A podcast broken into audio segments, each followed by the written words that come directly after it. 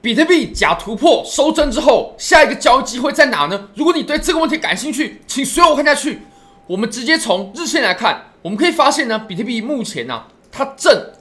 突破趋势线过后呢，我们可以证实啊，它就是一个假的突破。那我们用磁铁来把这条趋势线呢给描绘出来，你可以发现，我们突破之后呢，它立刻又跌了回来啊。那我认为这个突破它就是不成立的，也就是我们在此处呢，它出现了一个假的突破。那这个假的突破啊，或者说我们目前呢所收的这一根阴线啊，它会不会是一个多单平仓的情况呢？我认为不是的，因为如果说多单平仓的话呢，它涨的并不会是这样子哦。你可以看啊，像比如说我们可以找一些前面的案例，像我们当时呢在这个位置哦，即使它收了针，它后续还是持续向上的。那当时这根针呢，我相信就是多头平仓所导致的。为什么会出现这种情况呢？因为当我们在行情快速拉升的时候，你可以看我们在这根。多头平仓之前呢，我们过去啊是往上猛烈拉升了三十六个百分点哦，三十六个百分点哦，那我们都没有任何回调，涨了三十六趴，这个时候呢就一定会有很多的多头大幅的盈利，那这些大幅盈利的多头呢，他会想出场，所以当他们出场的时候呢，他们就会选择卖出平多，卖出平多，它是一股卖出的力量嘛，就会导致盘面它往下往下收针下跌，而且它通常呢这种。很快速的下跌收针呢，它都是出现在猛烈的上涨过后的。那不过你可以看到啊，这种多头的平仓呢，它不会导致我们趋势的终结，它随后呢还是继续向上。我们收完针，调整完之后呢，我们还是继续向上。那反之亦然。如果说是空头的行情呢，也就是空头啊，在移动很快的时候，产生了大幅的空头盈利，那么这群人呢，他们会想平仓吗？或者说？他们看到有大幅盈利的时候，他们就会急着平仓。那他们平仓，空头平仓是买入平空，买入平空就是一股买入的力量嘛，上涨，所以它就收了很长的下影线。那你可以看，你可以看到啊，虽然说我们收了下影线之后，它确实产生了震荡，没错，但是我们并没有产生大幅的反弹，我们随后呢一样是继续的下跌的行情啊。所以当时在这个位置呢，它就是空头平仓的表现。那其实我们在过去呢，只要跌得很快啊，基本上只要跌得很快，涨得很快。我们都会都会出现这种情况呢，比如说我们当时在这个位置，确实它出现了反弹，没错，但我依然认为这个是空头平仓的情况。空头平仓收针之后呢，哦，有小幅的震荡上涨，那随后它一样是继续下跌，它并没有因为这个收针就出现反弹，甚至是行情的反转了。但我认为我们此处的情况呢，它完全不能相提并论。我认为最重要的地方呢，就是你可以看我们收的这根针呢。它的前提是在我们的涨幅啊，它还没有很多的情况之下，涨幅并不是很多，但我们的跌幅呢，收针的位置啊，它却吃掉了很大一部分的涨幅啊，甚至把我们上涨最猛烈的这一段呢，全部都给吃掉了。你可以看到，我们在一般的这种，不管是多头平仓、多头大幅盈盈利平仓，或者是空头大幅盈利平仓呢，我们都不会见到这种情况的。所以我认为，我们在此处呢，它就不是一个因为多头大幅获利而平仓导致的这种。杀多头，或者说杀这种高杠杆的行情，我我认为不是的，我认为它就是一个供应的表现啊，实打实的供应。而且我们可以看到呢，当我们这根柱子出来之后啊，它也发现了啊非常非常大的阴线，这根阴线呢比过去的所有阳线都要来得更大，比我们在这个震荡区的所有阳线都要来得更大。那可见空头的力量呢是无比强劲的，非常强劲啊。我们从趋势线呢，其实我们可以看啊，突破之后。我们之前有谈到一个观点是啊，如果说趋势线被突破了，那么我们很有可能啊，我们就要到年底，我们才能见到比特币它有机会来跌破两万五了。但我们现在呢，又出现了一个假的突破，所以我们原本的这个推论呢，它就可以被暂时的推翻了，就是我们依然有机会呢，以比较快的速度啊，就跌破两万五。那我们现在啊，如果说我们回到四小时的话呢，我们可以发现啊，当前它在前高的位置啊。有一定的支撑，其实在这里产生支撑是很正常的，因为它有一定的换手嘛。你可以看在这个位置哦，有支撑，有支撑，然后我们回来变成阻力，这很正常。不过我们在这里产生支撑呢，就并不代表我们现在的行情呢，空头啊，它就显得弱势了。我认为并没有的，甚至我个人呢，如果说我们再往下呢，再往下破的话，然后回撤我们在两万七千三、两万七千四的位置，我甚至会考虑做一张空单啊。那原因我们会再等一下为大家很详细的说明。其实昨天就有朋友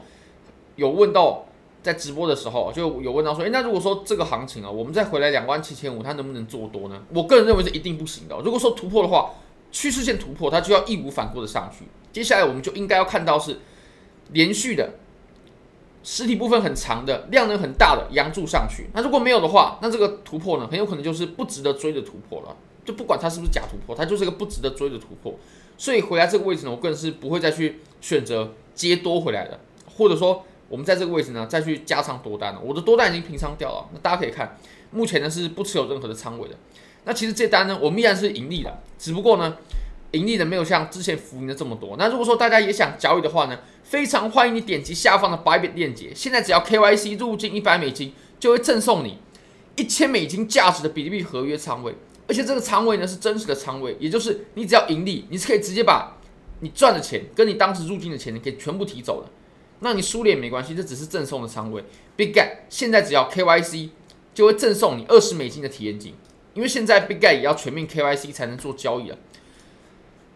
好，那我们从日线上来看呢，其实令我最不安的，或者说我个人认为呢，最有利于空头的一个证据哦，是它上涨跟下跌的这个组成的浪形哦。我们现在呢已经走成了下跌的时候，它是五浪的，下跌的时候是五浪啊，这个确实是挺可怕的。我们来看一下啊，五浪呢，我们用波浪把它给很明确的画出来啊。这个是一，然后呢，二、三、四、那当然了，我们现在已经走成的是下跌是攻击浪嘛，反而是上涨是回调浪啊。那我们在相同级别的呢，我们会产生，当然会产生 A、B、C 的回调嘛，A、B、C 的调整呢。我认为我们现在呢就在走 A、B、C 的调整了，当然已经走完了啊。我们这根很有可能就预示它已经走完了。级别呢，我们都画的一样粗，粗细对我来说就是。它的时间顺序嘛，OK，那我们接下来啊，如果说我们这个 C 点它可以被确认的话呢，这个 C 浪的终点呢，它可以被确认的话呢，那我们接下来就极有可能啊，再走一个五浪，而且我们这个五浪它会是起始点啊，就是我们现在的这个 C 点啊，C 浪的终点也会是我们下一个五浪的起始点啊。当然，你说你说这个波浪能跌到哪，这个我也不知道，但是我们重的就是结构嘛，它目前结构来看呢，它也是比较有利于空头的。为什么说我们反弹是走三浪？那如果说我们在这个位置确认它就是一个 C 浪的终点的话呢，那我认为我们这会是一个非常好的一个做空时机。我们接下来可以把握接下来的五浪。那这个五浪的浪型呢，或者说下跌的级别呢，会跟我们前面所出现的一样。那如果说我们接下来又走出五浪的话呢，它就会就一定就一定会是一个跌破两万五的行情了。那我们可以接下来仔细观察一下。但我个人认为呢，我们对跌破啊，它是有时间的限制的，有时间的要求的。我们在过去呢可以看到，在这个位置呢，我们走了五十四、五十五天。那我们在下面呢，我认为也要在五十四、五十五天之内呢就要跌破。那如果我们这么一拉，大约在十月中旬，十月中旬之前呢就一定要下破两万五。如果没有的话，那么就会对于空头呢渐渐不利。那我们看一下日历，现在是十月初嘛，其实离十月中旬呢就只剩下十天、十几天的一个时间了。那如果说我们接下来出现了好的空头机会的话，我会入场的，但我会以时间作为我的止损的方式哦。只要时间到了还没有跌破，那我就会出场。好，那我们来看一下以太坊吧。以太坊的话呢，其实它走的比比特币要来的更弱，而且它的利多呢已经出尽了。就是以太坊的期货 ETF 嘛，期货 ETF 第一天的交易量很低迷，我相信大家期待的并不是期货的 ETF，期待的呢。都是现货的 ETF，尤其我们要看比特币的现货 ETF 呢能不能通过。